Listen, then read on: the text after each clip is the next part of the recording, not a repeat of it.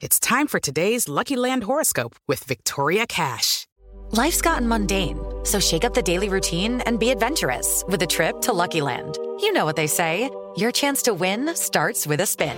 So go to LuckyLandSlots.com to play over 100 social casino-style games for free for your chance to redeem some serious prizes. Get lucky today at LuckyLandSlots.com. Available to players in the U.S., excluding Washington and Michigan. No purchase necessary. VGW Group. Void where prohibited by law. 18 plus. Terms and conditions apply. Recibe todo el panorama informativo en podcast con Alejandro Villalbazo e Iñaki Manero. Un servicio de Asir Noticias.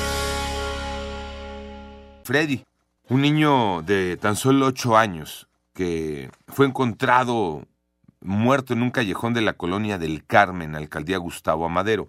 Esto ocurrió el 22 de noviembre, ese día fue localizado el cuerpo. Y después en los detalles se empezó a platicar que sus papás eh, tenían que salir a trabajar y que lo dejaban encargado con la familia, con una tía, eh, el galán de la tía y, los primos. Eh, la semana pasada, cuando avanzó un poco la investigación, esta historia de terror nos llevó a la detención de Flor y de Rogelio, los tíos de Freddy, como los sospechosos de la muerte del pequeñito. Cuando fue encontrado el cuerpo de Freddy, los mismos eh, peritos, los mismos investigadores lo ponían en las siguientes palabras. Un eh, cuerpo de un niño molido a golpes, cuando se lo llevaron al hospital este, de Cuautepec, ahí los médicos dijeron, tristemente nada pudimos hacer. Lesiones importantes que tenía este pequeñito. Y por eso fueron arrestados el tío y la tía. Después fue detenido un chamaco 17 años, el primo Abelardo. Y ahora se dice, porque hay una imagen, porque hay un video, se dice de esta historia lo que parece que sí ocurrió, porque se había comentado que habían sido los tíos quienes mataron a Freddy. Pero no, resulta que todo indica, de acuerdo con esta cámara de seguridad, que el cuerpo de Freddy lo sacaron ya sin vida de su casa, Flor y Rogelio. Y que quien lo habría matado en el interior de esa casa sería el primo Abelardo.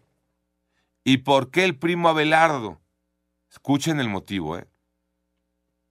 Estaba enojado Abelardo porque Freddy había llegado prácticamente a vivir ahí como parte de la familia, les habían pedido el apoyo, el respaldo.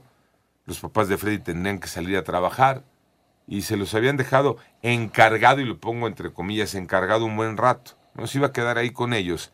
Y mientras estaba ahí, pues tendría que compartir habitación el tal Abelardo. Y eso no le gustó y terminó golpeando a Freddy hasta provocarle la muerte. Vaya historia porque más allá de estos detalles de terror, es una historia que nos lleva a una realidad social. Y es la realidad social de las familias mexicanas que de pronto pues tienes que pedir que alguien te eche la mano con el cuidado de los hijos. Y que no sabes qué va a pasar a quién le estás encargando a tus hijos. Y no importa si es familia, como en este caso. Cuando fue localizado el cuerpo de Freddy presentaba golpes en la cabeza, moretones en todo el cuerpo y quemaduras. Y todo eso por un primo que estaba enojado porque el primito había llegado a vivir con ellos y tendría que compartir, tendría que compartir cuarto, Iñaki. No, y, que, y, cómo es que este subnormal no llega a estas instancias. Y sí, tiene razón, la sangre, la, la consanguineidad no te garantiza que vayas a tratar bien a, a tu familiar o a la persona que te encargan ahí, ¿no? Porque digo, gente desquiciada, no importa, ¿no? la genética no interviene ahí, o sea, simplemente eh, este, este tipo, quién sabe qué infancia tuvo, ¿no? Hay que ver también Eh, qué es un chamaco de casa. 17 años, el imbécil. Así es, ¿no? O cómo lo tratarán en su casa, ¿no? Finalmente. O si ya de plano trae una lesión cerebral, ¿no? Para que haga una, una locura como esas.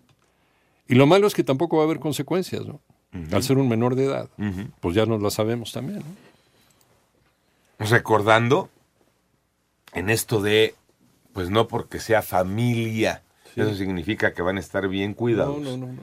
Recordando que, además de este tipo de casos, ¿no? Tan tristes como el del niño Freddy, siempre te dicen los investigadores, en todo tipo de abuso, el principal enemigo está en la casa. Totalmente.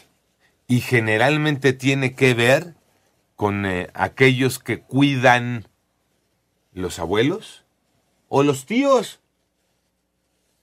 Sí, el agresor, el violador, el toqueteador.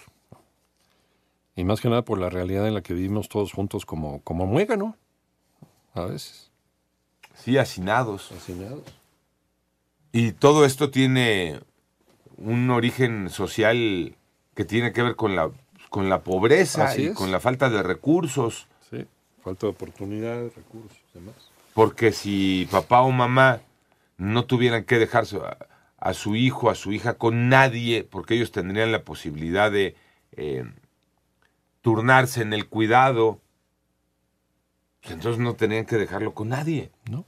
Pero cuando papá o mamá tienen que trabajar de sol a sol, porque si no, no hay para comer, pues tienen que voltear a ver quién les echa la mano con los hijos. Qué terrible realidad estamos viviendo. Y hoy se dan a conocer detalles de esta historia porque hay una cámara de seguridad que revela, ¿no? ya saben, estos contaron su cuento al inicio, ¿no? tratando de cubrir al tal. Abelardo. Pero en la investigación encontraron esta cámara de seguridad y revela el detalle. Sacaron de esa casa el cuerpo del niño, ya sacaron a Freddy muerto, ya sacaron a Freddy molido a golpes. Y fueron y lo botaron a ese callejón donde después lo encontraron sus papás. Habían dicho, es que se salió y no supimos nada de él. No. Y lo sacaron y lo sacaron muerto. Panorama informativo.